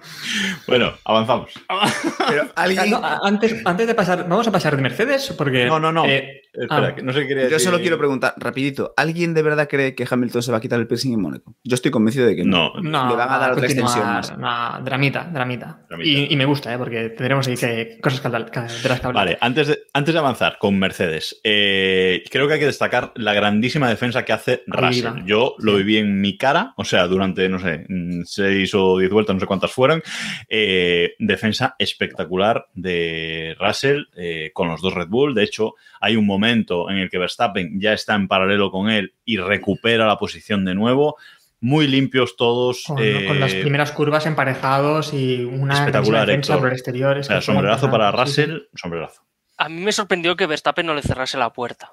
En el momento que le adelanta por dentro, que es cuando tú dices que le recupera la Ujú. posición, se ponen para la curva 2, me extraña que no chocasen ahí. O sea, Verstappen dejando espacio. Sí, sí, eso, eso es novedad, eso es novedad. Y que después, claro, Verstappen dice, ah, mira, pues te intento hacer la, la corbata en lacito y te paso por fuera la 3. Y Russell dice, no. Ahí, no. Exacto. No, no, Y- chapó, o sea, de las def- mejores defensas que se ha visto en co- a DRS y sin DRS. Exacto. Y, y- y hay que destacar eh, el inicio de año que lleva Russell, que lo venimos comentando todos, todos estos eh, podcasts. A mí me está sorprendiendo muchísimo para, para bien. Ha acabado, um, ya tiene un, o sea, ha acabado en el podium, ha liderado una carrera, ha acabado en el top 5 todas las carreras, ha completado el 100% de las vueltas y va por delante de su compañero de, de equipo. O sea, ¿qué más se le puede pedir a Russell en su primer año en Mercedes? Una victoria, pero este año va a ser difícil. Cuidado. Algu- Alguna puede caer así de rebote y sabemos que alguna carrera va a ser loca. Ojo, no pase la de McLaren el año pasado. Que haga la temporada buena Bueno, Russell, sí, pero acabe ganando Hamilton. Es que ahora mismo dices, Ricardo ganó una carrera el año pasado. Pues sí, Monza encima. Este- Y un este año parece que lo quieren defenestrar ya, ¿no? Esta tarde. Bueno, eso también habrá ya- que ya han hablarlo, sonado- pero- Ya han sonado voces ya. Sí, sí. Se han dicho que. Bueno, eh, lo decía hoy Zach Brown, ¿no? Que ha- eh, el único momento en el que la han visto cumplir fue Monza y que. Pero han tenido carreras eh, a las que Ricardo no ha estado al nivel esperado y que tienen que replantearse la situación. Suena. ahí, entra, ahí entra la duda. Y, y hoy ha dicho Trackhouse Racing, equipo NASCAR, el equipo de Pitbull, para que lo tengamos claro, del rapero Pitbull, que quiere poner un tercer coche para pilotos internacionales. Y Ricciardo dijo: No, no me voy a retirar. Bueno, Pues a lo mejor. eh, teorías, teorías. A lo mejor es un sitio, ¿eh? porque realmente McLaren, eh, pues este fin de semana ha estado ahí pues eh, luchando por los, eh, por los puntos. Ricciardo clasificó mejor que Norris, lo cual es, es raro, noveno, pero acaba la carrera decimosegundo. Eh, y Norris al contrario, ¿no? Norris salía decimosegundo, creo, o no, decimoprimero, y acaba la carrera octavo en los puntos. Es decir, y además adelantando a su compañero en pista, no lo. que no lo Y, no sé si lo habéis visto, pero estaba el pobre que le soplabas y lo matabas. Sí, sí, sí. O sea, el pobre estaba. eh, seguramente sí que bebió agua del grifo de- del circuito. Porque entre el vómito Sí. antes de la carrera, eh, en la parrilla, en la preparrilla, o sea, la propia parrilla al lado del muro, entre el vómito y después que, que no podía ni hablar. O sea, que le dijeron, para, para confirmar si estaba, si todo iba ok, tenía que tocar un botón en el volante. Sí, Esto, sí. esto al, al final de la carrera, imagínate. Y tuvo que pasar por el centro médico. El típico, el típico botón de conductor de, eh, de metro, ¿no? De- el botón del hombre muerto, ¿sabes? Pues es igual. O sea, Bueno, Estaba- mientras no sea el botón de explosión como pasa en otros lados. ¿Algo que decir por alusiones? Eh, chapó para Russell, que salvó un gran premio muy complicado. Eh, Ricciardo, lo dije el año pasado y lo digo este, no, no, está, no se puede defender. Es decir, es cierto que hizo una gran carrera en Monza, pero más allá de Monza, no está a la altura y no está rindiendo lo que esperamos eh, todos de él. Y ya está. O sea, no pasa, no pasa nada. Es decir, hay pilotos que llega a un punto en el que no dan. Por lo que sea, porque creo que a estas alturas nadie va a discutir la calidad que ha tenido Ricciardo, pero por lo que sea, no está rindiendo. No sé si es que el McLaren no se adapta a él, no sé si es que el equipo no funciona, no sé si es que él se ha cansado, pero hay algo ahí que no va bien. Entonces, lo más fácil es cortar de raíz. Es, es- oye, eh, mm, me sé de un piloto alemán que tampoco está contento en su equipo y tampoco está rindiendo. A lo mejor arreglamos con un cambio de cromos, ¿eh? No, o que los dos se vayan. Porque tiene pinta eso. Es más probable. Ahora, ahora tiene pinta eso. Sí. Ya después lo que pase dentro de dos semanas. Mi teoría me gusta más, ¿eh? Hombre, a ti sí, pero. Otro que está rindiendo, yo creo que mejor de lo, de lo esperado, eh, es Botas. O sea, Botas con el Alfa Romeo, el tío está comodín, ¿eh? Eh, acabó la carrera en, en sexta posición, rodó gran parte de la carrera en, en quinta posición, además bastante solo, hay que decirlo. Y él sigue haciendo sus, sus puntitos, sigue haciendo resultados y, y, bueno, cuando se encuentra con algún Mercedes en pista, sobre todo con el de Hamilton, pues le intenta poner ahí un poquito de emoción. Claro, Bo- Bottas acabó bastante quemado de, Mercedes. O sea, el, ya si en 2019 creo que fue lo del To Whom May It Concern, creo que fue en Sí. 2019 en, en Australia, obviamente no iba para los haters, ¿vale? Sí. Eso iba para el al otro lado del box, ¿sabes? Llevaba dos años ya eh, con- tocado la cresta. En 2019 este iba a ser su, iba a ser su año, se había vendido así. Obviamente no, no acabó funcionando tampoco porque es botas, no lo podemos olvidar. Y ahora que no tiene esa presión, brilla. Es lo que Pero- digo, igual que Sainz. Eh, a la que suben es- a un equipo fuerte, Exactamente, lo hemos visto como Igual un que montón. Pérez en 2011 también. He escuchado Gasly. Dos- 2012, ¿no? Perdón. Lo de Eh, Pérez no, fue no vamos a 2012. mencionar a Hulkenberg aquí, que no está Iván. Eh, vamos a ver, el tema es, eh, Pero lo hemos visto mucho, hemos visto a Botas y a pilotos como Botas, lo hemos hablado mil veces. De hecho, el gran miedo que yo tenía, y creo que muchos con Russell, era ese. Era, Russell parece que está haciéndolo bien en Williams, pero hacerlo bien en Williams es muy fácil, entre comillas. Es decir, destacar en el Williams es fácil. Lo complicado es sentarte al lado de Hamilton con un Mercedes que puede ganar el título y dar el do de pecho carrera tras carrera, porque en un Williams, si un día abandonas y vas mal, no pasa nada, pero aquí todos las, todas las carreras tienes que responder. Y ahí es donde se nota el do de pecho. Bottas no empieza es- igual que Russell, ¿eh? Empezó fuerte. Pero. Hay que decir que Russell no está, en un, no está en un Mercedes que gane carreras, ¿eh? Ojo también con eso. También es verdad. También es verdad. Lo tenemos en Sainz. Sainz el año pasado mm, barrió a Leclerc. O sea, Sainz el año Bueno, pasado barrió. barrió. La Sainz segunda, mitad temporada, la la segunda mitad de temporada no, dejó, no lo dejó con cabeza. Sainz, Sainz el año pasado quedó por, quedó por encima de Leclerc en, lo, en los números, en lo anímico y en, el, y en rendimiento. No le dio una dura, pero sí que, vale. Y este año, que de verdad está... la- eh, pero el año pasado se jugaba en un tercer puesto del Mundial de Constructores. Este año se juegan el título y ahí ya la película cambia. Mira, Diego, nos dice Barbadiu, mira Latifi con el Williams cómo destaca. Habla- vale, pero Decías que era, que era fácil, ¿no? Destacar con un Williams. Mira Un Latifi. piloto... Hablamos de pilotos... Hablamos de pilotos, ya está. Vamos a ver. Voy a ser un poco malo al final, cuando estás en un equipo de atrás, no, es, importa, ¿no? Que salgas en televisión. La Tifi sale en televisión en Abu Dhabi, Bueno, en Jeddah, bueno, pues sale de, de- de una- de una forma que no quiere, pero sale. Oye, ¿Dónde y este, este fin de semana, este fin de semana los Williams tuvieron una lucha bonita entre ellos, ¿eh? Todavía se adelantaron ahí, tal, bueno, tal. Después ya Albon ya se marchó y dijo, ahí te quedas, pero, pero bueno, lucharon un poquito en pista. Bueno, así se divierten. Es que si, vas a estar a la parte final de la parrilla y no te vas ni a pelear con tu compañero de equipo, pues qué gracia tiene, ¿no? Exacto. Bueno, eh, hemos hablado de Botas, su compañero lamentablemente pues tuvo que abandonar ese campeón del, universo. Hay una foto por ahí de algunos miembros de Keep Pushing con, el cartel de, de- del campeón del universo, la puedes ver también en el grupo de Telegram. Y tenemos que hablar ahora de eh, Alpine. Ocon tuvo un fin de semana bastante, bueno, tranquilo. eh, no consiguió entrar en, en Q3, pero luego eh, hizo una, buena carrera, hizo una buena salida. Pero realmente el que, hay que destacar eh, es Fernando Alonso. Fernando Alonso que tras clasificar el decimoséptimo el sábado, o sea, mm, increíble varapalo en, en- en casa, fue molestado creo que por Norris y por otro piloto, por dos pilotos en, la última vuelta.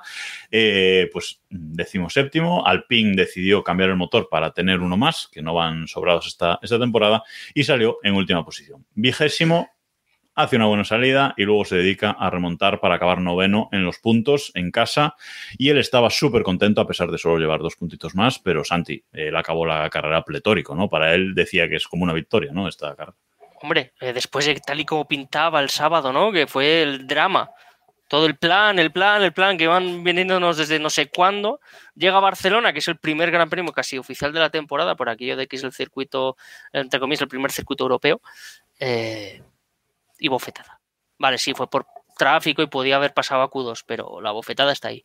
Y este año, pues, eh, ya hasta, hasta el hombre de la tele ya lo ha dicho. eh, no hay plan, ya no hay plan.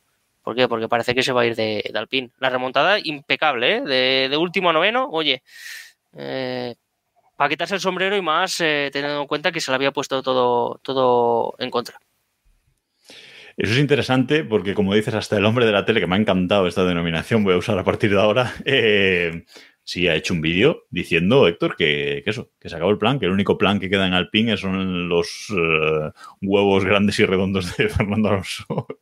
y que, bueno, y que nos decían en el chat, incluso a- al empezar, cuando estamos rajando el circuito, que en Suiza que todas las noticias apuntan a que Alpine incluso quiere vender el equipo, deshacerse de todo, bueno, que, que- no están bien las cosas, algo que por otro lado ya nos intuíamos.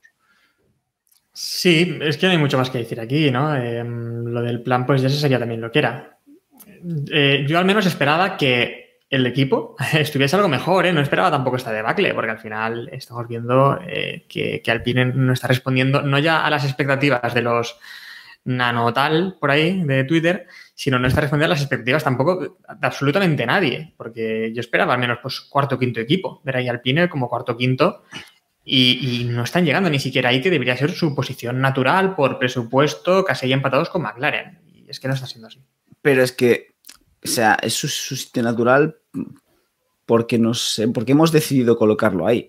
No, Lo- hablo de presupuesto, ¿eh? Hablo de Lo presupuesto. hemos- de- bueno, pero, pero lo, lo hemos hablado mil veces, que en un, sobre todo en un año como este, con un cambio brutal, con un cambio grande de normativa, coches nuevos, puede pasar cualquier cosa. Un equipo que está abajo puede destacar y, y hacer un gran coche, como Alfa Romeo, que está en una posición en la que nadie se imaginaba que iban a estar, y un equipo que todos dábamos por hecho que iba a estar luchando por victorias, como es McLaren, está a duras penas entrando en los puntos. Y en ese y en el marco de todo esto, Alpine podría haberse sacado de la manga un coche para ganar el título o haber sacado un coche regulinchi como el que tienen.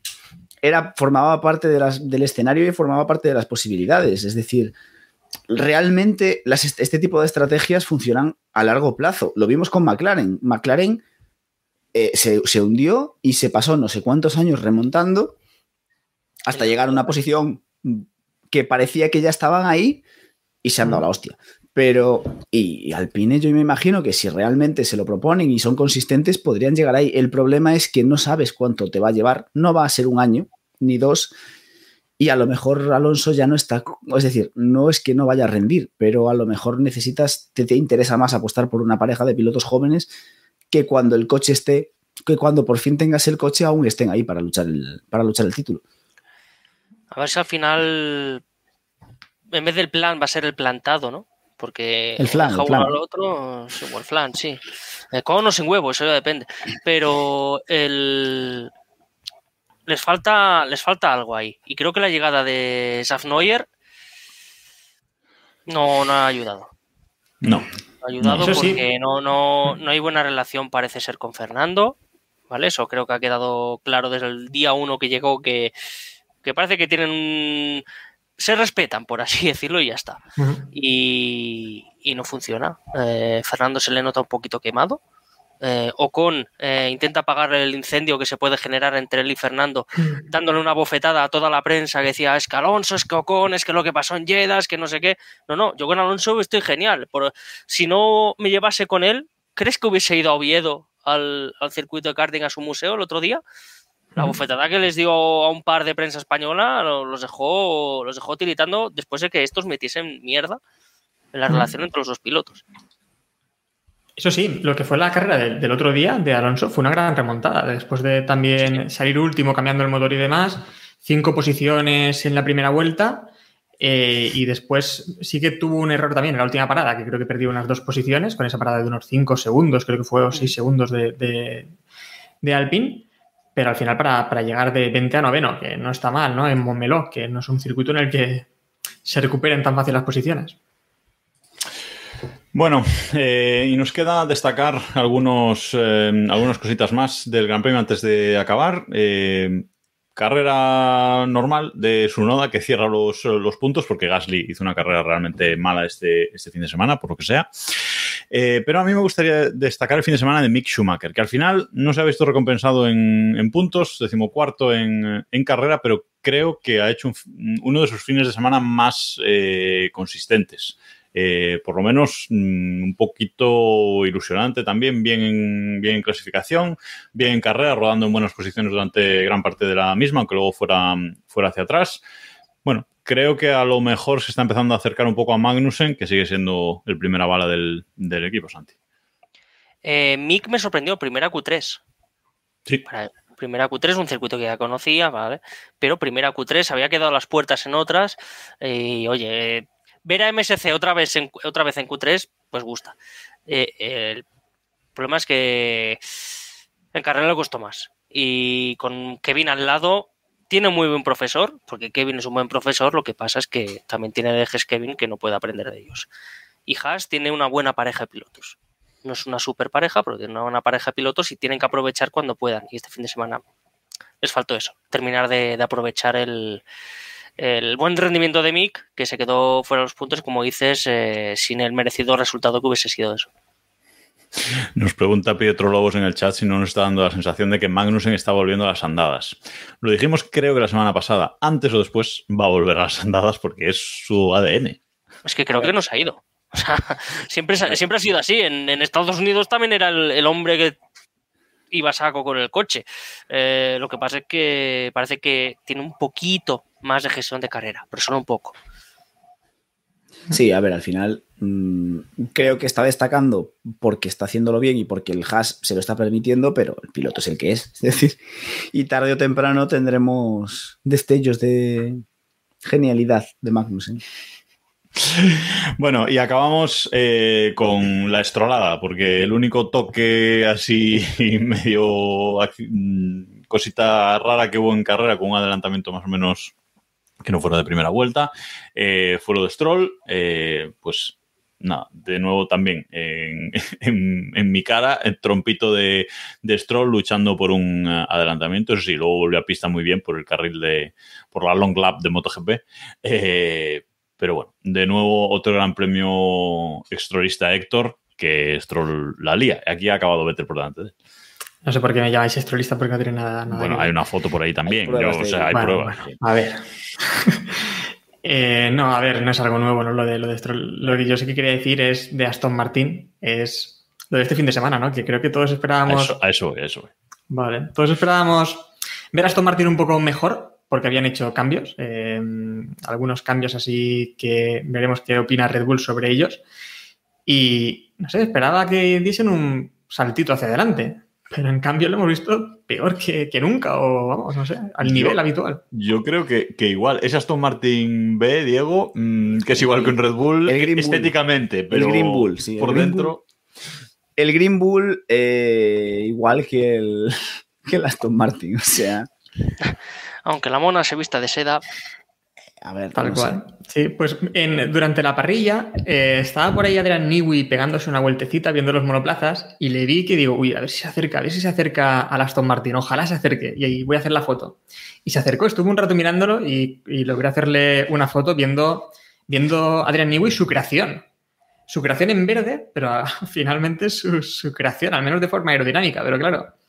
Al final, una aerodinámica hecha para un monoplaza con motor eh, Honda, pues tal vez no sea lo más eficiente para un, un monoplaza con motor Mercedes. O bueno, hay más cosas, ¿no? Aparte de simplemente la estética exterior. ¿vale? Es que, es que no saben lo que hay debajo del Red Bull. Por eso que. O sea, sí, muy bien por fuera, pero lo bonito este año está debajo, está en el fondo plano. Además del morro. Porque si el morro tiene un estilo Red Bull, te va a funcionar mejor esa zona, porque al final lo que canaliza el aire para el fondo plano es el hueco entre el suelo y el alerón delantero. Si no tienes lo mismo, no te va a funcionar igual, que el aire es muy complicado. Sino que Nos se lo di- digan a, a- a Carlos con el trompo. Con el con el trompo. Nos dice, nos dice Charles Indemidel en, en el chat que están verdes los Aston Martin todavía. Que, El, el John Deere, ¿no? El modelo de nuevo de John Deere me ha gustado a mí también, está bien. está chulo. Hombre, eh, eh, están arando el campo, sí. Eh, es, es momento, es momento de arar el campo. Bueno, eh, mira Bueno. cómo está el monoplaza que Vettel prefiere pasearse en, en patinetes, por ahí. Bueno, pasearse o perseguir a la gente en patinetes. Bueno, también, eh, que- habrá visto lo que es la velocidad este año por primera vez. Vaya. No, no, es eh, Barcelona. No, no hace falta que lo resumamos más, ¿no? Tal y como está Barcelona ahora, eh, a Colau seguro que la- le encanta la idea de que un piloto de Fórmula 1 que derrocha gasolina eh, le roben y después coja un patinete eléctrico para salvar sus pertenencias. Hemos visto mu- mucha gente también, eh, recordemos también Ira Juanco, Ahí también ha sufrido unos robos este fin de semana, vamos, que ha sido precioso el fin de semana en... Betel, Betel ha sido de, de- de- de película. Le ha pedido el, el monopatín a un viandante para perseguir a los, a los ladrones, persiguiendo sus serpos, la localización de sus serpos, que encontró luego un jarrón tirado. O sea, no encontró. De peligro. Y de película. los ladrones escaparon por los pelos, según leía en un titular de Sánchez de Castro. Es que titula espectacular este, este chico. Bueno, en fin. Eh, el Mundial. Eh, el Mundial queda. La vuelta rápida, por cierto, eh, la hizo Pérez al final. Pensé que la había hecho Verstappen, pero la hizo Pérez. Bueno, 25, 26.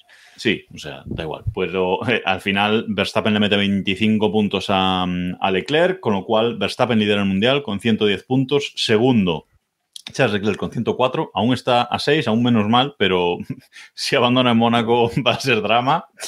Sergio Pérez tercero con 85, Russell cuarto con 74, sigue ahí Russell muy bien colocado, y Sainz eh, quinto con 65 puntos, es decir, tiene 40, bueno, 39 puntos menos de los que tiene su compañero eh, Leclerc. Cuidado. Pero donde mm, Ferrari va a sufrir más es en el Mundial de Constructores, porque Red Bull ya tiene 195 puntos, segundo Ferrari con 169, ya está muy por detrás en, en puntos, 26 puntos ya es, ya es una distancia considerable. Tercero Mercedes con 120 y ya hay un salto McLaren cuarto con 50 y quinto Alfa Romeo con 39. O sea que bueno, ha habido cambios en, en ambos mundiales este, este, fin de semana. Red Bull hace el eh, sorpaso y veremos, veremos a ver qué, qué pasa en, eh, en, Mónaco porque ya se están jugando cosas eh, importantes. No sé bueno, si yo, sabéis, decir... yo sabéis que siempre confío en Red Bull. Nunca he tenido, nunca he tenido dudas. Todos sabemos nunca he tenido dudas que... en la victoria de, de Red Bull. Sí, saca, bueno. saca, el sticker del barco del año pasado, Decto. Que... Sí, no, no, el de este año, el de este año. No sé de qué hablas de, de este año. Bueno, ahora llega Mónaco y en Mónaco Ferrari debe ir bien en Mónaco, joder. En curvas lentas hemos visto que el Ferrari va muy bien. Leclerc, Leclerc Mónaco lo tiene. Mira, te voy a decir una cosa. Mega Driver esta semana para, para Leclerc. Ojo, lo dejo ahí. ¿De las juegas? ¿Todo o nada? Todo, todo, sí, todo o nada. Todo al rojo. Así se gana. Todo al rojo. bueno, eh, no vamos a repasar hoy la Liga Keep Pushing, la Fantasy, porque se nos está alargando el programa, pero seguid participando que la semana que viene hacemos eh, repasillo. Eh, bueno, llega Mónaco. Vamos a hacer una breve, brevia, una breve previa de Mónaco, aunque ya hemos hablado un, poquito de, de ella. Una zona de DRS, una única zona de DRS en Mónaco, la recta principal, que nunca vale para nada. No sé si este año a lo mejor este año, como los coches pueden pegarse más entre ellos. Podría ser, podría ser que esta vez sí que valga, sí que valga para No confías, Héctor, no confías en él.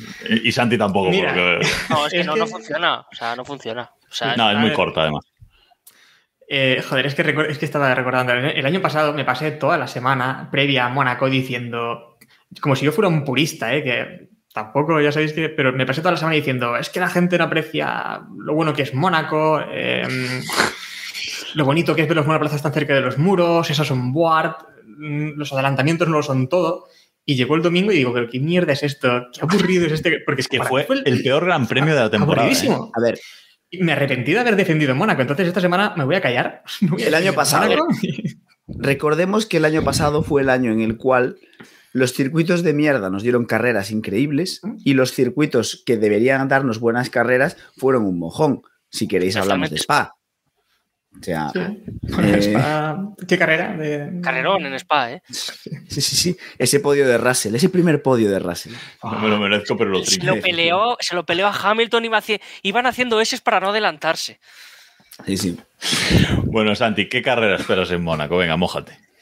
Eh, Leclerc, eh, Verstappen, Sainz, ese es mi podio. O sea, Verstappen va a estar por delante de Carlos, pero mmm, no va a ser una carrera tensa, yo creo. Eh, voy a, antes, antes, de asegurar nada, quiero comprobar qué tiempo va a hacer en Mónaco. Héctor, la no por favor. No llueve. no llueve. A ver, hay, he visto que hay posibilidades de lluvia para el domingo, 40%, 20%. Nah, eso es La clave es... 70% a las 11 de la mañana.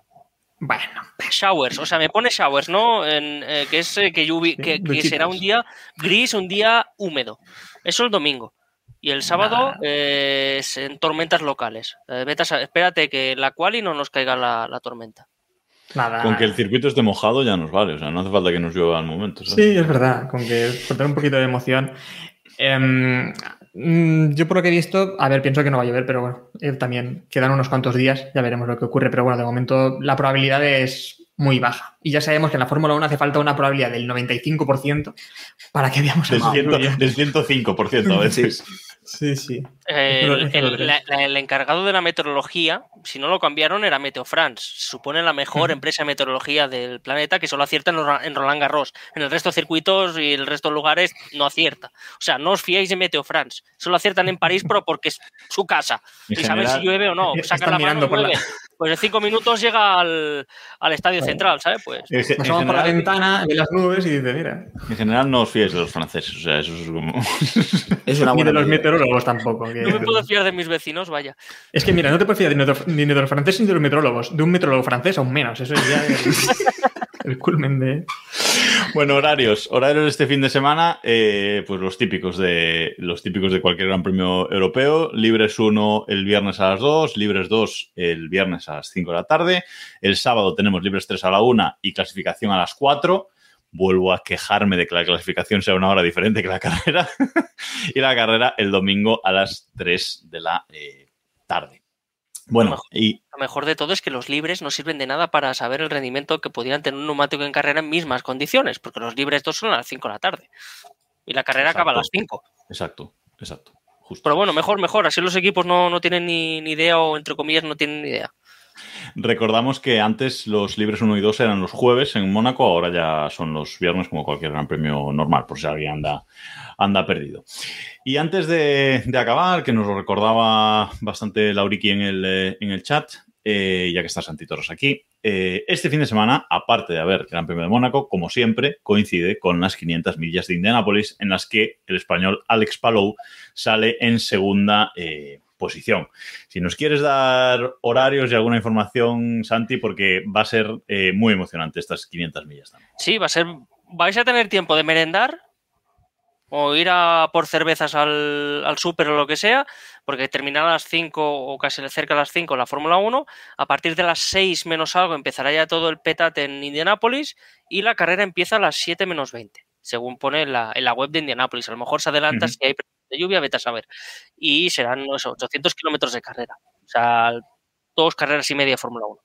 Y pinta que Alex puede, puede estar arriba. Eso sí, nos, eh, no nos flipemos al principio de carrera, oh, es que va primero, no. Si está entre los cinco primeros en la vuelta 180, entonces sí, cuando podemos empezar a soñar.